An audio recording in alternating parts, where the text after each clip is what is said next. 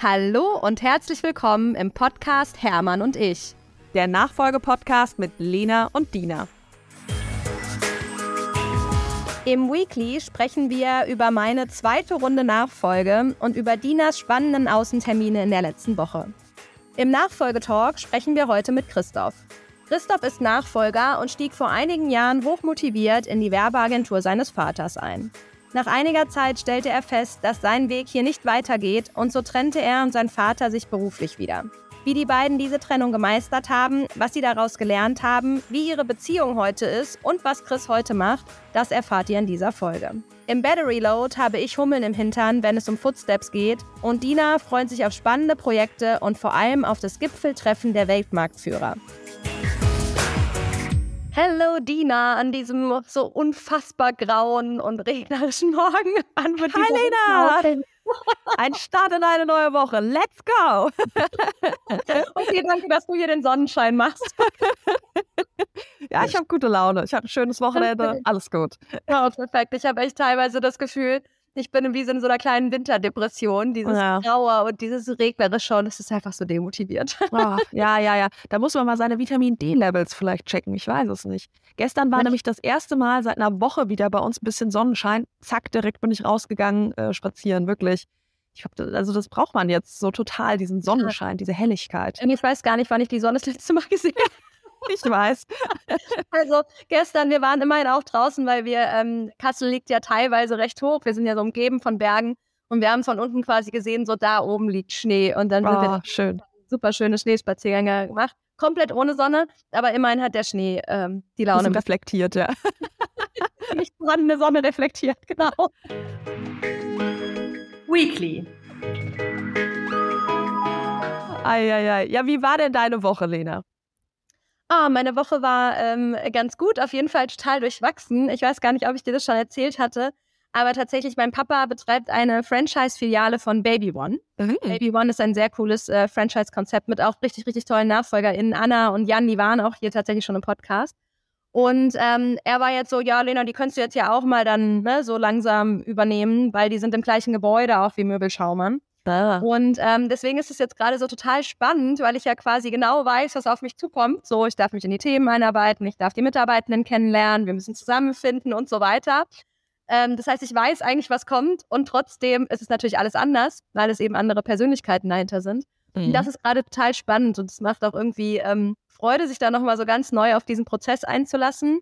Ähm, starte jetzt tatsächlich im Prinzip genauso wie bei Schaumann, wirklich mit diesen Kulturprozess, um erstmal zu gucken, wie geht es den Leuten dort eigentlich gerade, was brauchen die, was läuft gut, was läuft nicht gut und so weiter. Ne? Und es ist einfach ähm, sehr, sehr spannend und gleichzeitig natürlich der übliche positiv gemeinte Wahnsinn äh, im, im Möbelhaus natürlich. Viel los, Januar, wichtiger Monat für uns und ähm, ja, deswegen wird es auf jeden Fall nicht langweilig. Ja, sehr spannend. Und bei dir? Also, du, ich hatte eine äh, total interessante Woche und es war auch so eine Woche, die ist wie im Flug vergangen. Nee. Also Montag äh, war, glaube ich, einfach ein normaler Bürotag und dann am Dienstag war ich ähm, bei einem unserer Kunden, nämlich Pfeiffer Vakuum. Ganz tolles Unternehmen, die stellen so Vakuumpumpen her, mhm. ähm, um dann so, dann zum Beispiel ein Vakuum da wird damit erzeugt für ähm, äh, Lebensmittelverpackung. Ja? Also ganz interessante Sachen. Und ähm, die haben uns dann, also der Martin war mit, äh, mein Kollege, wir waren dann zusammen da ähm, in, in Asla und haben da äh, ja eine Werksbesichtigung gemacht, haben uns das alles angeschaut, super interessant. Ich durfte auch Gott sei Dank ein bisschen filmen, haben sie mir erlaubt. Das äh, würde auch noch kommen. Ich, ich werde da noch äh, berichten.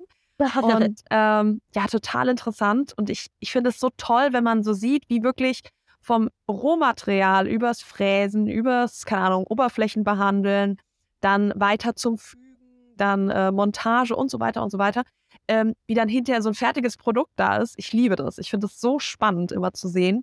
Ja, ja, auch ein tolles Unternehmen, muss man sagen. Genau, dann Mittwoch war ich äh, wieder im Büro und dann Donnerstag war ich nochmal beim Kunden. Wollte ich eigentlich wieder mit Martin zusammenfahren, aber der stand dann äh, mir morgen so gegenüber kreideweiß. Ich so, du, wie geht's denn dir? Er so, ja, nicht so gut. Ich so, du, ich glaube, du kannst nicht mitkommen. Geh mal wieder nach Hause.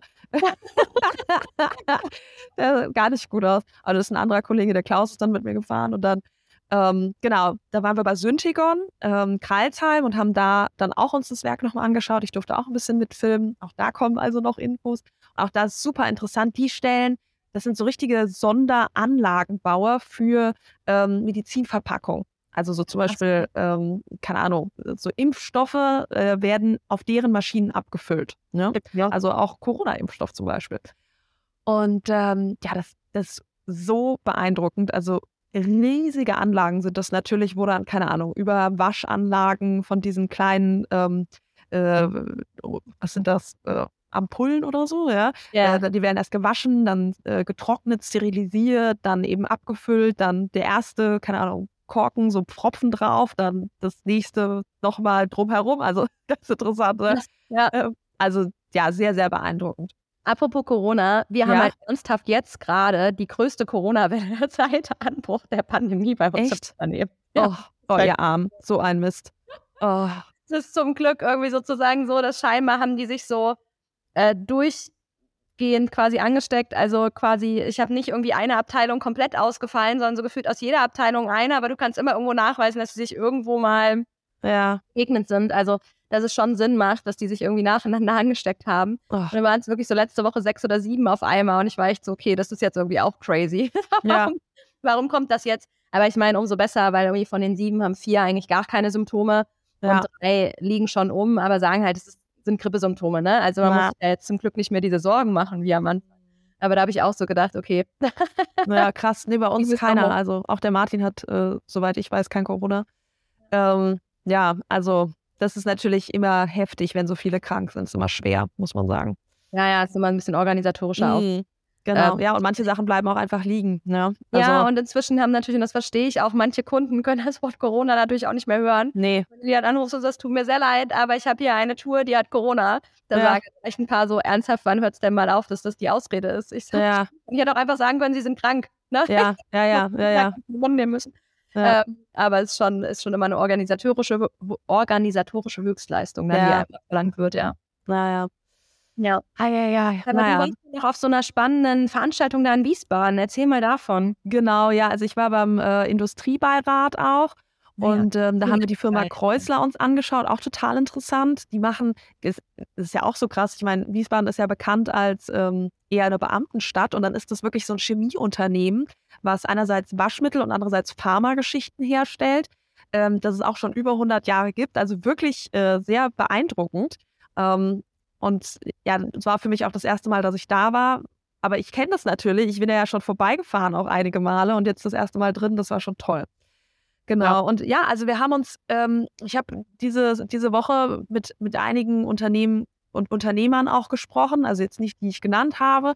Ähm, und da sind so ein paar Themen irgendwie auf den Tisch gekommen, ähm, die mich doch auch sehr bewegen, muss ich ehrlich sein. Ne? Ja, also, ähm, weißt du, wir reden natürlich viel über, über Nachhaltigkeit und irgendwie ähm, dann, äh, wie heißt das nochmal mit dem, mit dem äh, Whistleblower-Gesetz, was da jetzt kommt. Also es gibt so viele Sachen und die finde ich auch alle wichtig und gut.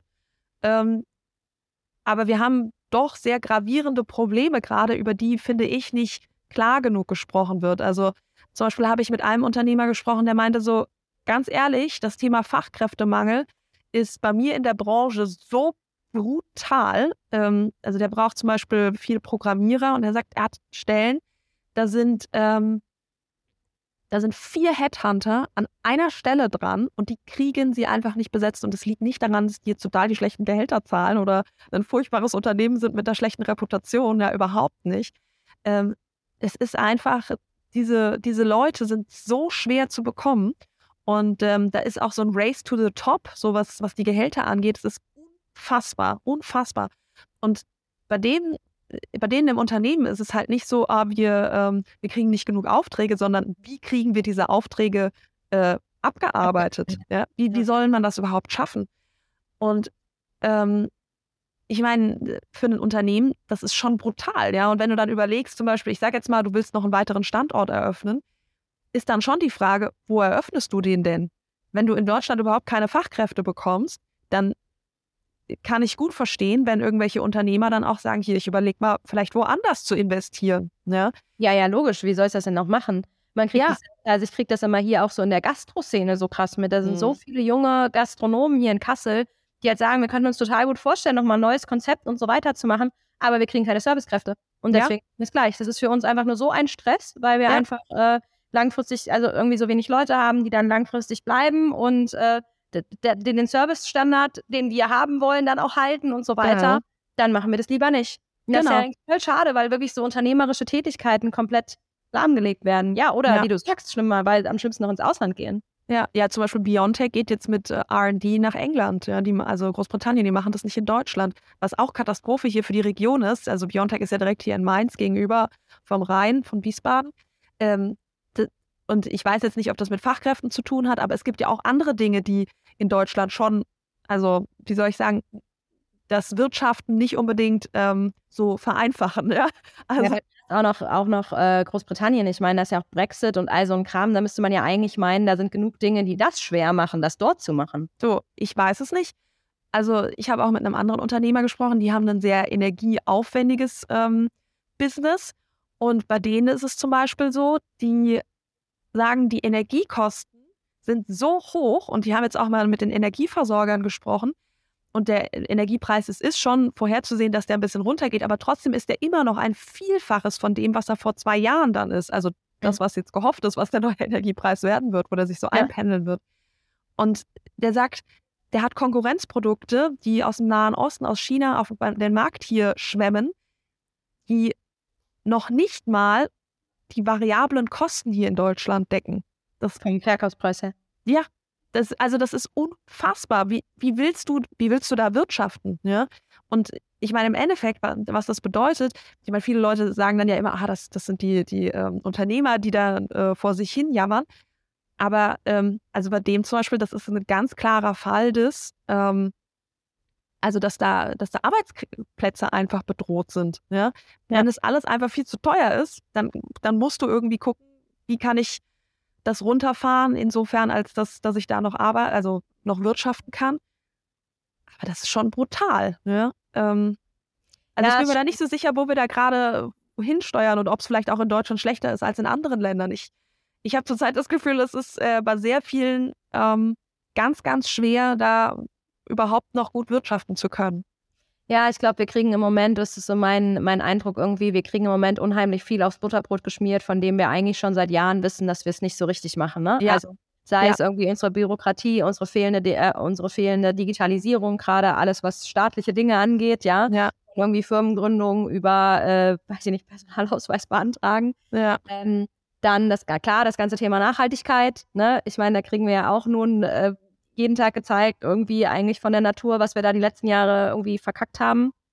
Ähm, Fachkräftemangel, auch das ist ja eigentlich nichts, was irgendwie, äh, was einfach so, oh, Surprise, jetzt ist es da, sondern wir haben nee. ja schon die ganze Zeit gesehen, dass einfach viel zu viele an die Unis strömen, viel genau. zu wenig Ausbildung machen, bla bla bla, ne? Und dass das einfach nicht richtig incentiviert wird. Wobei ich jetzt gehört habe, das muss ich aber unbedingt nochmal validieren, also das ist jetzt wirklich nur so ein, äh, ne, auf Gerüchteebene, dass angeblich extrem die Anzahl von Abiturienten, die in die Ausbildungen strömen jetzt und mhm. nicht mehr ins Studium, die mhm. explodieren irgendwie gerade, ja, was okay. mega Probleme macht für die ganzen Haupt- und Realschulabsolventen, weil natürlich die ganzen Arbeitgeber sagen, naja, wenn sich so viele Abiturienten bewegen, bewerben, dann, dann nehmen wir die Abiturienten und nicht mehr die Hauptschüler und die Realschüler. Mhm. Also mhm. offensichtlich ne, wie gesagt, nicht validiert. Aber wenn dem so ist, würde das ja auch heißen, dass wirklich gemerkt wird, dass quasi dieses Studium nicht mehr der heilige Gral ist. Ne? Also ich merke das ja auch als Tischler oder Dachdecker oder weiß der Himmel was, kannst du ja heute natürlich echt gutes Geld verdienen, einfach Absolut. deswegen, weil es nicht viele Leute gibt. Ne? Ja. Da hast du ja viel mehr ein Alleinstellungsmerkmal, wie wenn du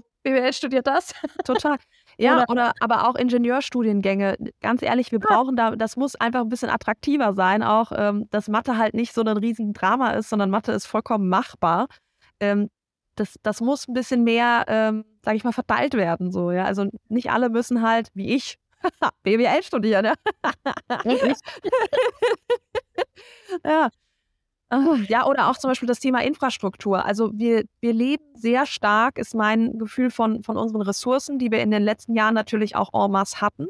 Ähm, aber zum Beispiel, wenn du hier im Rhein-Main-Gebiet, ähm, die Wiesbadener Infrastruktur ist katastrophal. Wir haben zwei Brücken. Die eine wird gerade komplett neu aufgebaut. Die ist nämlich zusammengebrochen. Ich meine, ernsthaft, das ist die Brücke, die kurz, da fahre ich, bin ich früher jeden Tag drüber gefahren und 15 Minuten bevor ich das letzte Mal drüber, nachdem ich das letzte Mal drüber gefahren ist, sind da Brocken von runtergefallen. Ja? Dann wurde die jetzt abgerissen, die Salzbach-Talbrücke, und wird jetzt gerade neu aufgebaut.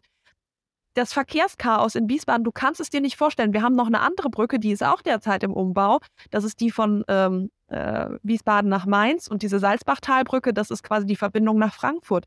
Das ist ein absoluter Kollaps. Der Mensch ist ja unglaublich, kann sich an alles gewöhnen. Aber das heißt, jetzt stehen sie bei mir im Wohngebiet dann jeden Morgen im Stau. Es ist so nervig alles. Krass. Ich frage mich, warum ähm, wird da nicht, sage ich mal, besser vorgesorgt? Ja. ja, ja, genau, das meine ich halt. Ne? Wir kriegen gerade so die ganzen Themen irgendwie aufs Brot, von denen wir eigentlich schon reden wir ja seit Jahrzehnten drüber gefühlt, ne? Und irgendwie sind wir nicht so aus dem Quark gekommen. Und jetzt ist wirklich so das Level erreicht, wo es echt weh tut. Und ja. wir kommen quasi gar nicht mehr hinterher. Ne? Also, es dauert zu lang. Es dauert zu lang. Es muss schneller gehen. Ja, bin ich auch der Meinung. Ja. Tja, ich glaube, da ist echt ähm, Kreativität, unternehmerische Kreativität, immer wieder irgendwie neue Lösungen finden, für sich selbst sorgen, weil man merkt halt irgendwie, man kann nicht warten, bis irgendjemand für dich eine Entscheidung trifft. Ne? Und gleichzeitig natürlich trotzdem äh, muss das eben auch staatlich teilweise. Richtig, ja, das ist auch eine politische Entscheidung in ganz vielen ja, genau. Und ähm, da dann auch nicht ähm, sage ich mal, krantelig zu werden. Ne? Also man merkt ja, ja auch so, dass wirklich die Unzufriedenheit steigt und irgendwie so alle sind so ein bisschen sauer und genervt und so richtig weiterhelfen tut das ja leider aber auch nicht. Ne? Also eigentlich müssten wir nee. parieren und nee. uns da die Hand reichen. Ist schon alles gar nicht so einfach. Absolut. Naja, lass uns mal einsteigen in den Nachfolgetalk, weil da gibt es, glaube ich, eine ganz motivierende Story von wie es mal nicht wie es mal erst funktioniert, dann nicht mehr funktioniert und doch Ende gut, alles gut. Vielleicht ist das ja eine motivierende Story. Absolut. Jetzt kommt Werbung. Und zwar in eigener Sache. Denn ihr Lieben, der Ticketverkauf für Footsteps, das erste deutschsprachige Nachfolgefestival, ist gestartet. Gemeinsam mit meinen beiden Co-Gründerinnen haben wir ein großartiges Programm auf die Beine gestellt mit tollen SpeakerInnen, tollen PartnerInnen. Natürlich wird auch Dina auf der Bühne sein und eine Keynote halten. Es wird ein Nachfolge-Speed-Dating geben. Natürlich werden wir auch eine Runde gemeinsam feiern. Und all das findet am 15. und 16. Juni in Kassel statt. Dieses Jahr natürlich. Zum ersten Mal. Also seid dabei, wenn Footsteps das erste Mal die Nachfolgewelt so richtig zum Beben bringt und wenn wir gemeinsam zwei Tage der Zukunft der Nachfolge widmen. Den äh, Link zu den Tickets findet ihr in den Show Notes. In den Tickets ist wirklich alles enthalten, vom Frühstück übers Mittagessen, übers Abendessen. Ihr dürft euch nur noch ein Hotel buchen selbst da gibt es ein eigenes Footsteps Hotel. Eine ganz tolle Nachfolgerin, Anna, die hier auch schon im Podcast war, stellt nämlich ihr Hotel komplett nur für Footsteps-Teilnehmende zur Verfügung, sodass ähm, es da quasi bis in die frühen Morgenstunden weitergehen kann. Wir freuen uns riesig auf euch. Schreibt uns, guckt auf der Homepage vorbei, dort seht ihr alle SpeakerInnen und dann freuen wir uns einfach riesig darauf, euch im Juni in Kassel zu treffen. Nachfolgetalk lieber Christoph, herzlich willkommen hier im Podcast Hermann und ich. Wir freuen uns riesig, dass du uns heute mal eine Geschichte erzählst. Die hatten wir, glaube ich, schon einmal hatten wir ein ähnliches Szenario im Podcast. Das war ungefähr in Folge 6. Das heißt, es ist mindestens 40 Folgen her. Und deswegen umso wichtiger, dass wir mal wieder eine ähm, Geschichte dieser Art, sage ich mal, erzählen. Und ähm, ja, herzlich willkommen und stell dich doch gerne erstmal gerade vor und ja, alles, was man so wissen muss, um erstmal den Kontext zu haben, worum es hier heute mit dir überhaupt geht. Ja, mega, mega gern. Also, vielen lieben Dank erstmal, liebe Lena, liebe Dina, dass ich hier sein darf. Echt, ich freue mich riesig. Ja, kurz zu mir. Ähm, na, mein Name ist Christoph, bin äh, 33 Jahre alt und ich ähm, lebe jetzt gerade in Argentinien, war aber nicht immer so. und ja, meine Familienunternehmergeschichte geht eigentlich auch da los. Und zwar ist das äh, das Familienunternehmen meines Vaters. Das ist eine Werbeagentur in Stuttgart. Und das ist so eigentlich die Base, wobei ich auch dazu sagen muss, dass in meiner gesamten Familie wir, also dann mein Bruder und ich sozusagen, immer echt ein unternehmerisches Umfeld eigentlich hatten. Aber das ist quasi eigentlich das Family Business, wo ich auch mit drin war, zwei Jahre. Ja. Genau, und darum soll es heute ja auch so ein bisschen gehen. Du warst da mit drin, jetzt bist du es nicht ja. mehr, hast ja schon gespoilert. Und wir würden gern mehr erfahren darüber, wie es war, als du drin warst, wie du dich dafür entschieden hast und wie es dann hinterher ja passiert ist, dass du auf einmal nicht mehr drin warst. Gib uns mal einen Einblick. genau, beschreib uns mal so deinen Weg. Mega gern. Und zwar war für mich eigentlich und mein Bruder auch ähm, eigentlich schon mal klar, hey, unser Dad, mein Dad hat äh, ein Unternehmen. Äh, meine Mutter zum Beispiel, die hatte auch ein Kosmetikstudio. Also da war immer so für uns das Thema, hey, äh, die sind unternehmerisch tätig. Vielleicht war es dann auch so ein bisschen erstmal, ich will nicht sagen trotz, aber ich wollte ganz bewusst einen ganz erstmal anderen Weg einschlagen, wie vielleicht mein Dad gemacht hat. Und deshalb mhm. hatte ich erstmal so klassisch ähm, Studium angefangen, Wirtschaftswissenschaften im Bachelor und dann äh, den Management Master, Marketing Management Master später gemacht und habe da eigentlich währenddessen sehr viele praktische Erfahrungen gesammelt. Und dann war es eben so, dass ähm, damals im Account Management der Agentur ähm, ist jemand ausgestiegen, ja, und da war dann quasi ein Bedarf da an Personalnot, nenne ich jetzt einfach mal so. Und die Tatsache, dass ich eigentlich schon am Ende meines Studiums war und eigentlich auf für einen Student relativ viel praktische Erfahrung hat. Also es kam eigentlich Ey. echt unerwartet. Ja. Es kommt so anders. Ja. Und ich meine, ich ja. habe einen sehr ja, wissenschaftlichen Background. Ich bin aber persönlich auch sehr spirituell. Und ich glaube, dass das Leben immer wieder uns vor die Füße dann die Dinge hinlegt, wenn wir sie dann brauchen. Oder wenn sie gerade für uns dann wichtig sind, um zu wachsen. Und deshalb war es am Ende auch so, dass, dass ich auch gesagt habe, okay, krass, ja, unerwartet, aber irgendwie fühlt sich spannend an und ich habe so den Eindruck, dass jetzt die Zeit ist, da irgendwie auch reinzugehen. Irgendwie hatte ich das Gefühl. Und dann war es so, ich bin zurückgekommen vom Auslandssemester und habe dann eigentlich nahtlos schon angefangen als äh, Werkstudent, als Project Assistant und ähm, Wann war das? Also wie, welches Jahr war mhm. das? Genau, das war 2016. Ja, und bin da eigentlich dann schon voll rein und ähm, und jetzt kommen so diese Punkte dazu, was, glaube ich, dann auch schlussendlich diese Zeit sehr intensiv geprägt hat. Und zwar war es dann so, dass es einerseits damals meinen Großeltern nicht gut ging. Und was dann auch noch dazu kam, war, dass ich dann auch gesehen habe, dass es dem Unternehmen damals nicht gut ging, wirtschaftlich. Also es war tatsächlich so über, ich glaube jetzt 35 Jahre hat er echtes Ding gerockt, also von null auch mit, mit aufgebaut. Und ich habe da so einen unfassbar großen Respekt. Ich glaube, jetzt erst ja. selber als Unternehmer weiß ich, was er wirklich für eine Lebensleistung eigentlich gebracht hat. Und ich das geht mir so oft jetzt auch so. Ja, denke ich mhm. auch immer so wieder bei meinem Vater. Oder? Man hat vorher immer so, also es war irgendwie so eine Selbstverständlichkeit, weil man damit aufgewachsen ist. Und wenn man Total. jetzt so drin ist, denkt man so, what the hell? Das ja. ist so krass, also. ja.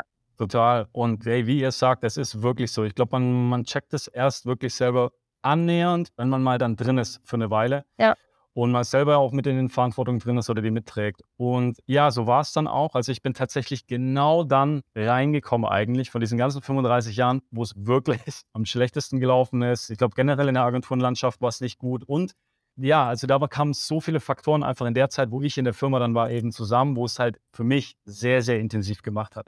Und ich muss auch sagen, ähm, da gab es so ein Momentum, äh, wo bei mir dann wirklich auch was, was verändert hat. Zwar, das war dann wirklich auch ein, ein, Gespräch, wo ich mit meinem Dad hatte, das war dann spät abends.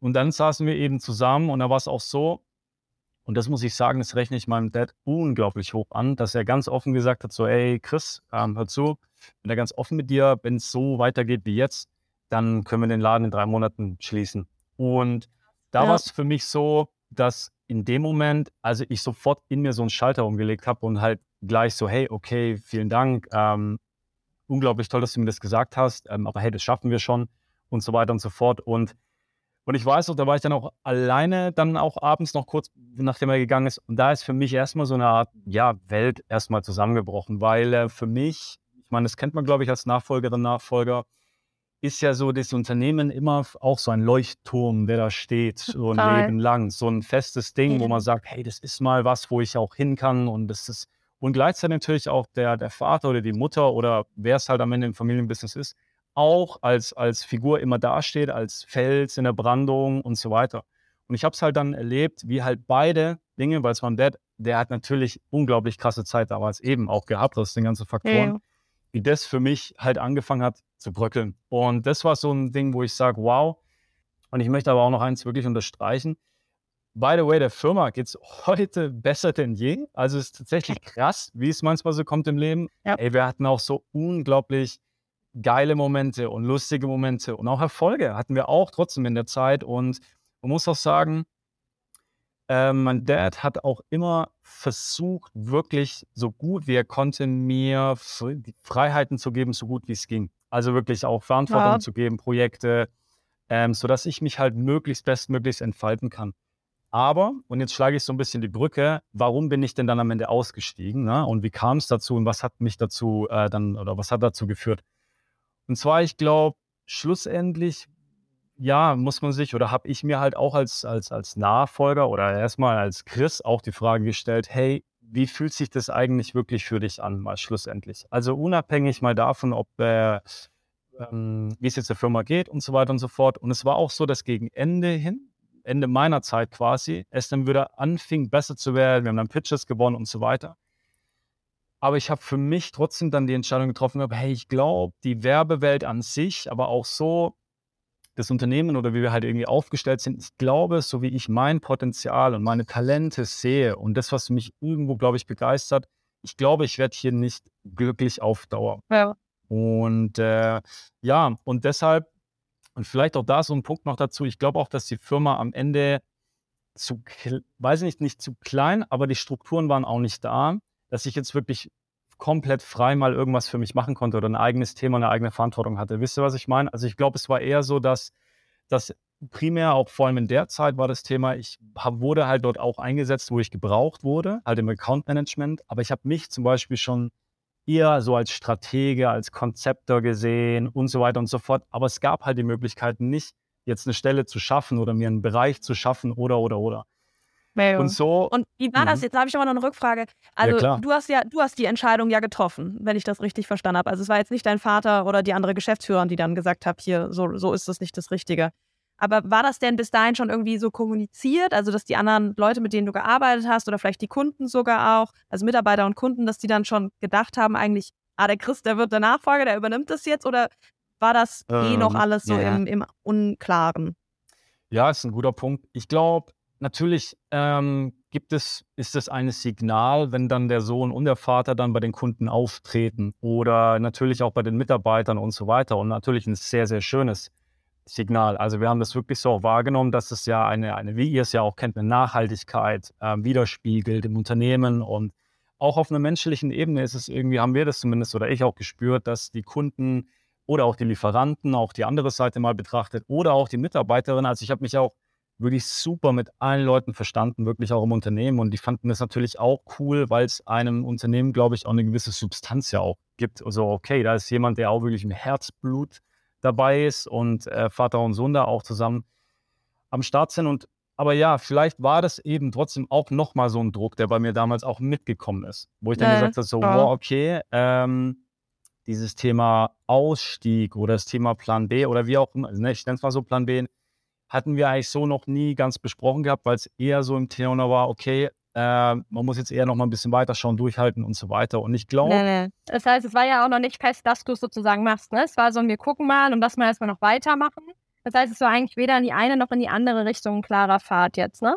Genau, genau. Also okay. so, so war das. Wobei ich auch sagen muss, ganz ehrlich, ähm, ich glaube, ich habe mir selber unglaublich viel Druck da gemacht. Und ich habe, glaube ja, mir glaub ich selber sofort. ganz ja. viel, viel mehr mir selber Dinge eingeredet und Glaubenssätze aufgebaut. Ey, ich bin von Natur aus ja. Sportler, ich bin Handballer. Irgendwie für mich gab es das Thema Aufgeben, war für mich da keine Option. Also ich wollte auch nicht, und ich glaube, das ist vielleicht auch ein Punkt bei vielen oder bei manchen Nachfolgern und Nachfolgern, die sich mit dem Thema beschäftigen, dass man sagt, boah, wenn ich jetzt aussteige, denn das ist ja nicht nur für mich jetzt eine, ich nenne es mal so, äh, so war es für mich eine Niederlage, für mich persönlich, sondern ich äh, reiße ja da erstmal auch eine Vision von meinem Dad irgendwie auch nieder. Also das ist so ein Kopplungseffekt. Und ich glaube, und deshalb war es, um so ein bisschen mal dahin zu kommen, ähm, das war für mich, glaube ich, die wirklich die schwerste Entscheidung in meinem Leben eigentlich für mich, da zu sagen, okay, sofort. ich, ich steige da jetzt aus, ich sage jetzt Nein dazu. Und ich glaube, und vielleicht auch, wann kam das? Kam das, war das klar? Wann ja, war genau. das klar? Gab's vielleicht? Einen Moment ja? oder so, ja. und zwar ist es, äh, es hat sich so, es hat sich natürlich irgendwann aufgebaut und es war für, also im Inneren wusste ich es schon relativ, ah, nicht, nicht sofort. Ich war, muss, muss ich auch sagen, ich war so, trotzdem auch am Anfang und auch, glaube ein Jahr über, habe ich auch voll daran geglaubt. Ich war voll, ich war richtig drin und es war auch eine wirklich geile Zeit, muss ich echt sagen. Es, ähm, aber ich habe dann schon echt irgendwann gespürt, okay, ich glaube, das ist es nicht und ich glaube, das tut mir auch nicht gut so, obwohl alles gut gemeint haben, alle haben das Beste versucht, auch ja, mein Dad, auch die Geschäfte, alle wirklich. Aber es ist halt dann ja. manchmal so, man kann sich ändern. Und ich habe aber dann trotzdem bisschen. Darf ich mal kurz, wie ging, ja, wie ging dir das? Weil ich finde es mal ganz spannend, weil du sagst es so, es ist dann so, man kann es nicht ändern und man kann es ja auch manchmal gar nicht so richtig begründen. Nee. Ne? Also ich weiß nicht, wie es ging, aber du hast, ich habe jetzt so rausgehört, Total. so gesagt, das war so dein Bauchgefühl, dein, mhm. irgendwie auch dein Herz, das gesagt hat, so geht nicht und das kann man ja dann irgendwie gar nicht so richtig erklären. Ja. Ähm, ja. Aber war das für dich eine Herausforderung, dass du quasi in diesem, okay, ich muss irgendwie diese Entscheidung treffen und ich muss ja auch sozusagen verkaufen und ich kann ja, sie aber gar nicht richtig ähm, greifbar machen und leider ist es ja zumindest aktuell in den meisten Fällen noch nicht so, dass so unbedingt mit allen mit der Antwort, ich fühle es ja, einfach nicht, umgehen können in der Businesswelt. Ne? Also es ja. wird jetzt gefühlt immer mehr. Also ich ja, glaube, meine Mitarbeitenden zum Beispiel wissen, wenn ich das sage, dann kommt auch nicht mehr. Ähm, und ich feiere das auch inzwischen, wenn da andere drauf hören. Aber ja, wie ging es dir damit? Ja, super Punkte. Also ich, also ich glaube, das Ding war so, dass ich ähm, wirklich lange auch für mich erstmal sortieren musste, okay, was wäre jetzt irgendwie eine Option oder wie, wie, äh, wie kommuniziere ich das und so weiter und so fort. Und ich glaube, das Ding ist, ähm, und das Spannende war dann, um vielleicht wirklich mal die Brücke zu schlagen. Erstmal glaube ich wirklich, habe ich mir selber viel zu viel Druck selber gemacht. Und, und das ist, glaube ich, ein ganz, ganz, ganz springender Punkt. Ich hatte das Gefühl, ich kann irgendwie nicht mit mit niemandem irgendwie so richtig drüber quatschen. Also ich hatte ja. auch schon, ich kannte auch andere Nachfolgerinnen und Nachfolger, habe mich da auch unterhalten und so. Aber ich glaube, wir sind ganz individuell in unserer eigenen, ganz einzigartigen Situation in diesem Fall. Ja, und ich glaube ja, auch klar. diese Frage, was ja auch immer wieder kommt, hey, äh, soll ich zuerst ins Familienunternehmen einsteigen oder später oder, oder, oder, ist ja eine Riesenfrage, die uns alle dann immer beschäftigt. Ich glaube auch, das ist hoch individuell, ganz individuell. Ich habe da ein paar Ideen auch, vielleicht kann ich die später ja mal teilen, aber ich glaube, es ist so individuell und so habe ich mich halt dann auch damals gefühlt, wo ich gesagt habe, shit, irgendwie glaube ich, versteht mich keiner oder ich muss es mir selber irgendwie beantworten. Und ich glaube, ähm, bis ich an den Punkt kam, um dann wirklich das meinem, meinem Dad auch zu sagen, hat es wirklich echt lang gedauert, vielleicht auch zu lang. Also ich habe das auch gemerkt, ey, mir ging es dann auch irgendwann mal nicht mehr so gut, ja, also weil, weil äh, der Druck halt einfach zu groß war. Ablaufdatum war schon überschritten, ne? Ablaufdatum war, war schon überschritten und oh. ich, ich glaube, auf jeden Fall hätte mir damals äh, es wirklich gut getan, jemanden an der Seite halt zu haben, der einen dabei begleitet, muss ich ganz ehrlich sagen. Und auch ja. vorweg, klar, ich bin jetzt Coach, ich arbeite als Coach und Mentor. Natürlich kann man jetzt auch sagen, yo, ich pitch das jetzt sowieso, aber okay. es ist einfach so. Und ich glaube, ihr, ja. glaub, ihr sammelt ja auch die, die Erfahrung selber oder auch ein Netzwerk im Umfeld dass es unglaublich wichtig ist, dass man als Nachfolger, Nachfolger, als Vorgeher, Vorgeherin oder zusammen, dass man da wirklich jemanden an der Seite hat, wo einen dann hilft. Und ich glaube, das hätte mir vielleicht früher schon mehr Klarheit. Ich glaube, das ist so das erste Mal, mehr ja. Klarheit über die Gedanken und Emotionen einfach mal geschaffen. Und dann, wie gesagt, um so diesen Ausstieg noch mal ein bisschen konkreter vielleicht zu beschreiben, wenn ihr wollt, ähm, war es so, dass ich dann echt gesagt habe, okay, äh, das war sogar bei einem Gespräch mit einem Freund, das war ich noch in Stuttgart ähm, in einem Restaurant, wo ich zum ersten Mal dann gesagt habe, so hey, ich ich glaube, ich gehe, ich steige da aus, ich glaube, das passt nicht mehr. Ich glaube, das, der dann auch gesagt so, hey Chris, gell, ich wollte es dir nicht in den Mund legen und so, aber hey, mach's, ich fühle es echt, so wie ich dich kenne. Und das hat was bei mir dann verändert. Und, ja, das und ist, wenn dann das erste Mal jemand das auch so sagt, ja, mach's doch einfach. Und du denkst, ja, ja stimmt, eigentlich, warum nicht? ja, und, okay. und das Ding war, und einfach mal darüber zu sprechen, das ist, glaube ich, so nein, die nein, krasseste Blockade, die wir uns selber, glaube ich, erstmal machen. Und das Voll. Spannende war, das weiß ich noch, das war ein Gespräch dann mit meinem Dad. Das war dann in meiner Wohnung, wo wir uns getroffen haben. Und ey, das war natürlich für mich super krass. Ja, also wirklich zu sagen, so jetzt Schwert und Schild mal niederlegen und jetzt einfach sagen, es ist so, hey, ich, ich, ich möchte aussteigen, ich will rausgehen. Und dann, dann ist was Spannendes passiert und zwar eben auch wieder die Größe, absolute Größe meines Vaters. Ähm, und ich glaube, das unterschätzen wir manchmal, wie dann doch die Dinge einfach, einfach schön sein können, dass der das super schnell akzeptiert hat. Natürlich war es krass für ihn, aber es war jetzt über die Zeit, haben die das natürlich auch gemerkt. Dass sie, wir ja. haben ja trotzdem gesprochen und ich habe ja, wir haben trotzdem Lösungen gesucht und so, aber die haben ja auch gemerkt, so, ey, boah, vielleicht ist das nicht das Ding jetzt, ähm, wie es jetzt gerade ist, die Konstellation. Und es war für mich super krass befreiend. Also der hat es wirklich unglaublich konstruktiv aufgenommen und da zeichnet sich dann auch wieder halt ein Alpha-Tier und ein Macher dann aus, äh, wie mein Dad, der dann halt super schnell auch in die Lösung reingegangen ist und gesagt hat, okay, Lass Voll mal gucken, wie, wie, ist es dann? Und hey, dann lass uns doch mal gucken. Jetzt, ich glaube, es war, ich bin im November, ich muss mir kurz überlegen, im November 2018, also sehr genau dann, dann auch raus. Äh, oder Dezember war das, glaube ich, dann noch, genau Dezember. Und ich habe das, glaube ich, im August oder September, glaube ich, im August, glaube ich, geäußert gehabt. Und und dann haben wir gleich halt eine Roadmap äh, gestaltet. Dann war auch, dann, wie gesagt, ging es im Unternehmen ja auch wieder besser. Dann kamen auch wieder Leute ähm, mit dazu. Und das war auf einmal, fing es an, magischerweise, nachdem das dann quasi ausgesprochen wurde, nachdem wir das dann angefangen haben zu planen, dass die Dinge dann einfach wirklich leichter und dann wieder besser wurden. Und ja, wie gesagt, das war ein krasser Switch. Dann, ja. ähm, und Krass, dass ihr so schnell ins Doing dann kommen konntet. Das heißt ja, dass wirklich in dem Punkt die Emotionalität, also da wart ihr super reflektiert offensichtlich, ne? Und die Emotionalität hat nicht so eine große Rolle gespielt oder hat zumindest nicht übernommen. Also in dem Moment erstmal nicht so, genau, weil eben tatsächlich eher das Thema, okay, muss man, ist so mal eine Lösung, jetzt gehen wir ins Machen. Und wisst ihr, ich glaube auch, yeah, jetzt im Nachhinein, ich glaube, dass manchmal auch wir in unserem Kopf trotzdem, oder ich habe das, ich spreche das mal für mich, die Dinge doch viel schwärzer gemalt habe, als sie eigentlich waren. Und ich glaube, dass unsere ja. Eltern und auch unsere Väter, die haben so eine unglaubliche Erfahrung, die haben so viele Sachen schon erlebt. Und da muss man auch sagen, auch ich habe damals gedacht, boah, ich bin schon irgendwie jetzt der krasse Typ irgendwie mit Skills, so, ey, Pustekuchen, okay, also im Vergleich. Wir haben in anderen genau, Bereichen, in anderen, in anderen Bereichen, in anderen Bereichen ähm, haben wir sicherlich Talente und Stärken, die vielleicht unsere Eltern nicht haben, aber trotzdem, also eine Erfahrung, eine unternehmerische Erfahrung, die er hatte. Und deshalb war es auch so, dass eine super schnelle Lösung dann halt äh, ähm, gestaltet werden konnte und so weiter. Und ja, so war es dann eben, dass ich dann auch über die nächsten Wochen dann halt auch das erstmal, ey, verdauen musste. Ja, also ich habe das mal wirken lassen und und ähm, und es war, muss ich sagen, für mich extrem befreiend.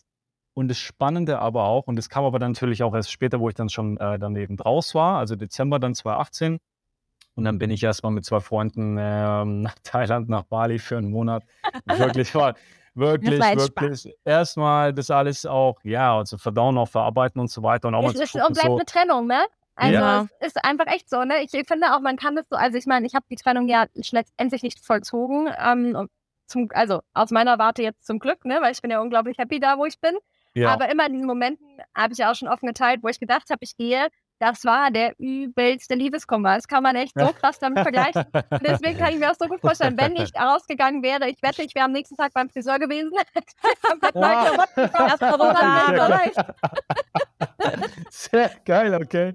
Also ja, das, ja, hey, ja, jeder auf seine eigene Art und Weise. Und wisst ihr, das Schöne war einfach, dass wir, wir dann Folgendes wirklich auch gemerkt haben, ähm, muss ich ja auch die Frage stellen.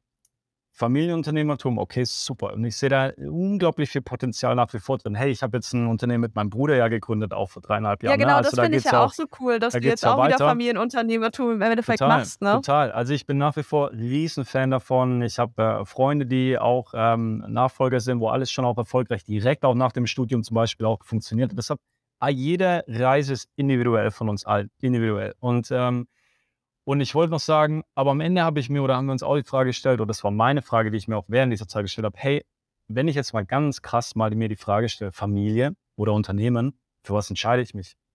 Und Immer ich habe ganz klar Familie gesagt. Und ja. das war auch das am Ende, wo, wo, ähm, wo mein Dad und ich durch diese Erfahrungen, die uns ja so zusammengeschweißt haben, ja, also wirklich Tage und Nächte und auch Wochenenden und wie auch immer zusammen zu sein, auch unternehmerisch, haben wir durch diese krasse Erfahrung eigentlich, was man ja denkt, wow, das kann irgendwie vielleicht ein Buch erzeugen oder so. Und natürlich hatten wir schon auch im Nachgang auch mal Gespräche, um das mal nachzuarbeiten. Das war ganz arg wichtig, weil es, glaube ich, auch ähm, mein Dad zum Beispiel oder ich hatte in der Zeit nie so richtig die Möglichkeit, mich ganz zu öffnen und wirklich mal zu sagen, was ich wirklich so denke und was in mir vorgeht. Und das haben wir im Nachgang dann nachgeholt, was ganz arg wichtig war, damit die gewisse Dinge auch nicht mehr im Raum stehen. Und das hat schlussendlich dazu geführt, dass mein Dad und ich eine unglaublich neue Ebene an, an Beziehung einfach jetzt haben. Also das hat ah. eigentlich diese, diese Erfahrung, wo man denkt, boah, das ist ja krass, hat eigentlich wirklich zu einem besseren geführt, weil wir, um es mal schön auszudrücken, jetzt einfach nur noch Vater und Sohn sein können. Und einfach wow. wirklich ähm, ja, die Zeit zusammen genießen und hey, guck mal, also mein Dad ist ja immer noch ein krasser Macher und der hat auch noch Projekte neben seinem Business und ich bin jetzt ja auch Unternehmer mit zwei Startups und jetzt kommt das nächste mit meinem eigenen Ding und jetzt auf einmal passiert was, was richtig Schönes, ähm, dass wir auf einmal auch gemeinsam neue Projekte auch mal andenken. Oder zum Beispiel, das so kurz vorweggenommen, dass jetzt zum Beispiel mein Dad äh, bei meinem Bruder und bei mir in der zweiten Finanzierungsrunde mit am Start war, weil der voll überzeugt war auf einmal. Obwohl es erstmal auch ein neues Thema war, was spirituelles Musiklabel, was, was kann man mit Musik überhaupt Geld verdienen und so weiter. Aber hey, ähm, am Ende haben sich wieder tolle neue Türen aufgemacht. Und ja, das war jetzt sozusagen mal, äh, jetzt habe ich echt ausgeholt, aber ich glaube vielleicht auch für die Zuhörerinnen und Zuhörer einfach mal spannend in der Tiefe. Ähm, das Total auch mal so spannend. Jetzt und noch eine, eine, eine Frage dazu, aber nochmal. Hat dein Vater, der, der, ist ja jetzt auch schon in einem gewissen Alter, wahrscheinlich denkt er jetzt trotzdem ein bisschen über die Nachfolge nach, also wie es dann weitergeht. Du machst es nicht, dein Bruder auch nicht. Gibt es da einen anderen Plan oder ist das derzeit noch ungeklärt? Ja, also es ist so, dass, also es gibt jetzt, sage ich mal, keiner aus der Familie. So. Aber natürlich, klar ist die Überlegung irgendwie perspektivisch, ja, okay, wie kann man das gestalten? Da kann ich oder jetzt in der Tiefe natürlich auch nichts sagen ja. oder nichts wissen oder wie auch immer, ne, weil okay. ich ja auch draußen bin, ja. Aber deshalb war es ja nicht nur für mich, sondern ich glaube auch für meinen Dad eine Befreiung schlussendlich. Warum? Ich glaube, dass etwas auch passiert mit unseren äh, Vätern oder Müttern, wenn wir ins Unternehmen einsteigen. Und zwar für die fängt natürlich nochmal jetzt, glaube ich, ein anderer Zug an. Also es passiert ja auch was, dass sie sagen, oh, okay, jetzt ist meine Tochter, mein Sohn mit drin.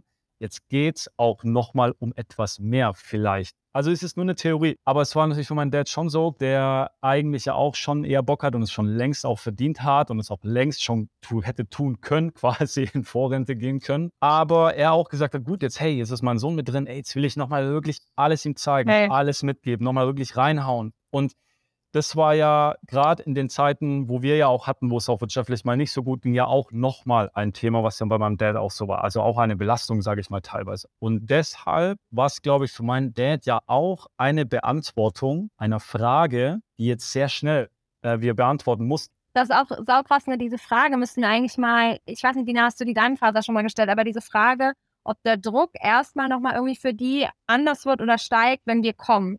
Als du das gerade so erzählt hast, habe ich so gedacht, es gibt ja zum Beispiel auch einen Grund, und ich habe das tatsächlich mal gelesen, gibt auch Studien drüber, dass oft in den Zeiten der Übergabe ganz viele Unternehmen nochmal so äh, Umsatzrekorde brechen, Renditerekorde. Und ich meine, das mag sicherlich am einen daran liegen, dass du plötzlich zu zweit bist in der Geschäftsführung und vorher eben oder dann danach auch vielleicht noch alleine. Ich dachte gerade so, ja, es könnte vor. schon auch sein, dass das bei meinem Papa auch so war. Dass er schon nochmal so, okay, jetzt möchte ich aber auch wirklich ein kerngesundes Unternehmen übergeben und wirklich stabil und, und, und.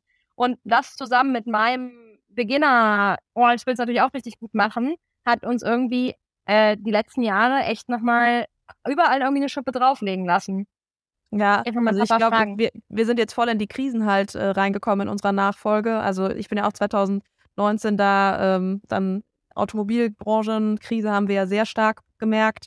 Ähm, dann Corona und jetzt ähm, der Angriffskrieg und Rezession, das sind natürlich alles Themen, die einen jetzt schon bewegen. Aber ähm, ich weiß, dass mein Vater mir irgendwann mal letztens gesagt hat, er würde mehr arbeiten als früher, obwohl ich jetzt dabei bin und ja eigentlich Arbeit oh, abnehmen oh, wow. müsste. Aber dadurch, dass wir das ganze Unternehmen so umstellen und die Organisation umstellen, ähm, also mir tut es auch manchmal, ich habe manchmal richtig schlechtes Gewissen, weil ich so denke, oh Mann, ich fordere jetzt am Ende nochmal so viel von ihm ab und auch so eine ähm, Leistung des, äh, alles, was ich bisher so gemacht habe, muss ich auf einmal anders machen das ist schon Hardcore. Und ähm, gerade zu Ende des, der Karriere, finde ich, ist das eine unendliche Leistung, das nochmal zu bringen. Und auch nur möglich, denke ich, wenn man wirklich mit voller Liebe ähm, dieses Unternehmen übergeben möchte und da das Beste überhaupt für seine Tochter möchte und dass es wirklich funktioniert, dann halt, ja. Ja, total. Und ist ja, ist ja am Ende auch, also mega schön, wie ihr es auch jetzt geteilt habt, finde ich. Und eigentlich am Ende ist es ja was Wunderschönes, dass man sich ja füreinander so ins, ins Zeug legt nochmal und richtig was, was, was bewirken will und so. Also dieses Füreinander, diese Liebe. Und wisst ihr, ich glaube,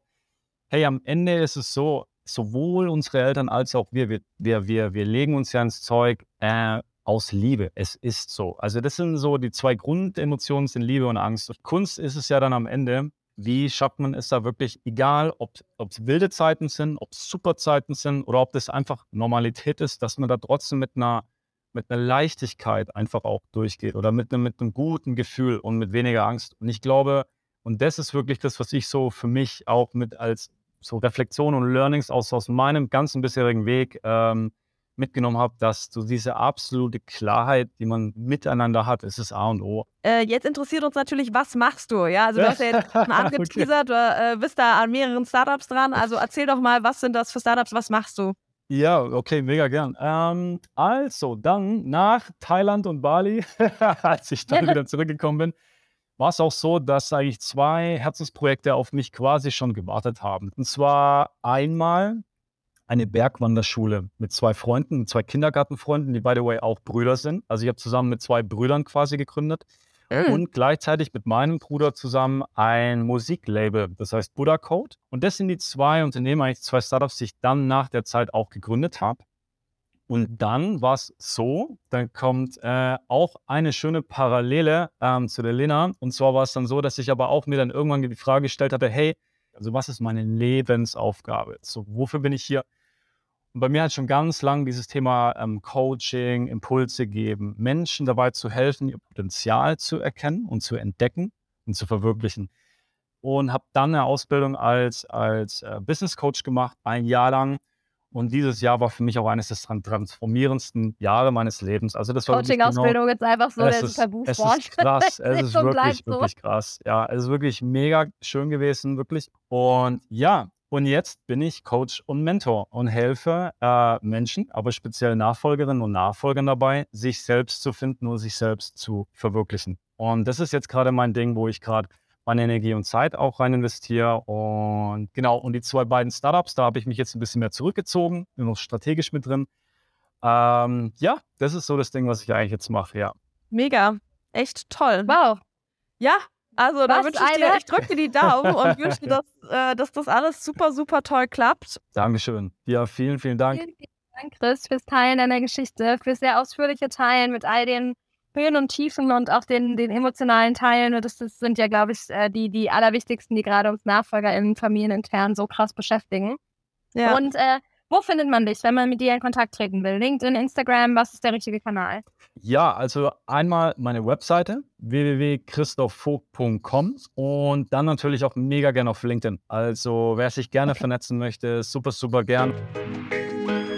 Battery Load. Dina, was motiviert dich gerade? Du hast gesagt, du bist ja so mega gut drauf. Erzähl mal, gib was in deinen Drogen. du, ähm, naja, also erstmal habe ich das Gefühl, dass hier im Unternehmen, dass da eine, eine gewisse Stimmung ist, so, ah, wir, wir wollen es jetzt besser machen, wir wollen ähm, so ein paar Themen gerade anpacken, ob das jetzt eine Prozessoptimierung ist oder Digitalisierung ist. Da sind so ein paar Projekte, die jetzt gerade anlaufen und da freue ich mich total drauf, ja, und ich freue mich auch drüber, dass da irgendwie in, im Team so die, die Stimmung ähm, für ist. Das finde ich cool. Und ähm, außerdem habe ich jetzt eine sehr spannende Woche vor mir. Ich fahre morgen zum ähm, Gipfeltreffen der Weltmarktführer. Das ist in Schwäbisch Hall so eine, ähm, ja, so, so, eine Konferenz, die von der Familie Wirth, Wirth ja, initiiert Geil. wird, also Schrauben Wirth. Ja.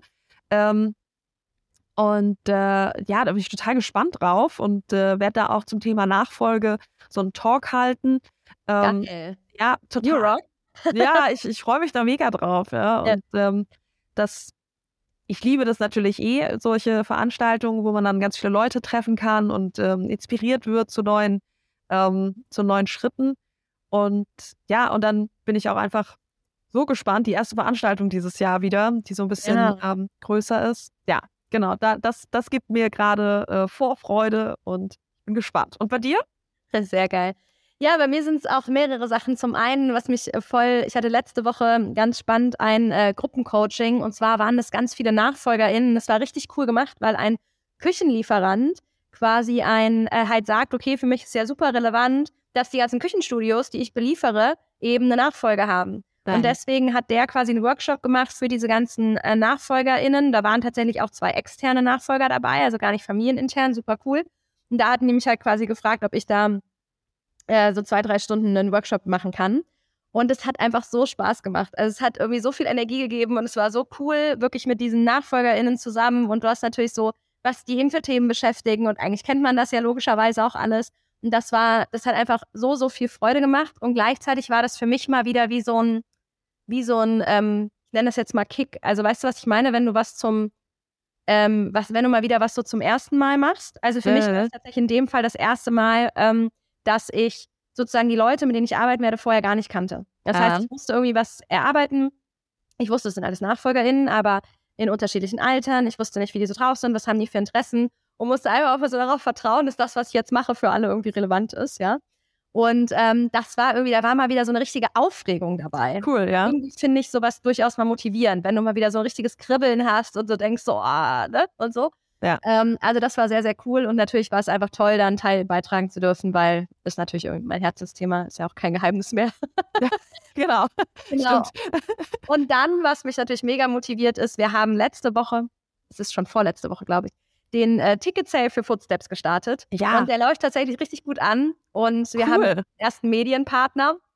Da freue ich mich auch richtig drüber, dass da das Interesse entsprechend auch da ist und das einfach quasi dieses Team, was was dazu beiträgt, wird halt quasi auch immer größer und immer toller und es wird irgendwie so in, in unseren Köpfen, glaube ich, auch immer, immer, ähm, ja, wie soll ich sagen, immer, ja, größer wirklich, ne? Und noch ausgefeilter und so weiter.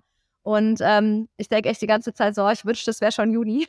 ja, ich bin mega ich gespannt. Ich freue mich nur total drauf. Ja, und ähm, ja, das ist einfach so cool, wie dann so die, wie gesagt, wenn dann so ein neuer Partner dazu kommt, der hat wieder coole Ideen und man guckt wieder so, ah cool, was kann man machen? Und dann denkt man so, ah ja, geil, das können wir noch und dies können wir noch und so. Und das ist einfach echt cool. Und das Programm steht ja jetzt auch fast komplett vollständig. Also es sind noch zwei Slots, die sind im Prinzip auch schon belegt, aber die sind noch nicht announced sozusagen, noch nicht draußen. Und ähm, ja, ist total schön. Irgendwie ist auch schon so ein Momentum da, dass so alle Leute, die so Tickets kaufen, so sagen, so, ah, ich habe mein Ticket und ich freue mich ja. so irgendwie und so. Und äh, das ist irgendwie cool, dass da so ein Vorfreude-Vibe entsteht, wirklich. Ja. Also nicht nur sozusagen bei uns dreien, sondern auch bei den ganzen, ne, wie dir auch SpeakerInnen und so, aber auch jetzt eben den TeilnehmerInnen, die jetzt eben von Tag zu Tag irgendwie mehr werden. Und äh, das trägt einen natürlich auch so, weil man so merkt, so, okay, cool, die Idee war die richtige und es wird gebraucht und alle sehen das und es ja. ist schon sehr großartig. Mega. Spaß. Ja. ja, das wird, glaube ich, ein total cooles Treffen. Ich habe auch jetzt schon Leute, die mir so schreiben, ah, Dina, ich bin dann auch da, die ich zum Beispiel bisher nur über Social Media kenne. Ja, mhm. Find ich, ja, ja finde ich richtig, richtig spannend. Ähm, und ich werde da echt einige treffen, die bisher kenne ich sie nur vom Foto oder Video und ja, jetzt werden wir uns da auch mal in echt sehen. Ja, total cool, genau. Und das ist wirklich so, und einer hat jetzt auch mal zu mir gesagt, so, ja, Lena, da wird ja wirklich so dein Hermann und ich Treffen war, ne? Weil ich habe irgendwann am Anfang mal gesagt, dass ich so ein bisschen davon träume, dass irgendwann kommen wir mal alle zusammen und machen so einen Stammtisch. Ja. Also alle, die im Podcast waren. Und ähm, ich habe da gar nicht mehr dran gedacht, ehrlich gesagt. Also Footsteps war für mich total unabhängig davon. Aber natürlich hat die Person total recht, weil halt super viele, die im Podcast waren, jetzt ja auch dabei sind ja. und sich dann eben auch kennenlernen. Und ich habe auch irgendwie, dass auch Speakerinnen teilweise sagen, ach geil, die und die ist jetzt auch da, die wollte ich schon immer mal persönlich ja. und so. Und jetzt bin ich mit der auf einer Bühne. Und es ist wirklich so wie so ein wie so ein Branchentreff, ja. Äh, cool. Folge ja, Branchentreff. Cool. Und ja, äh, ja ich freue mich da total. Das, das beflügelt schon sehr, wenn da so ein Momentum entsteht. Ja. Mega. Genau. Ja, Dina, Mensch, dann würde ich sagen, haben wir es für heute. ja. Ich wünsche euch allen gute zwei Wochen und freue mich aufs nächste Mal. So waschen wir es. Bis dahin, ihr Lieben.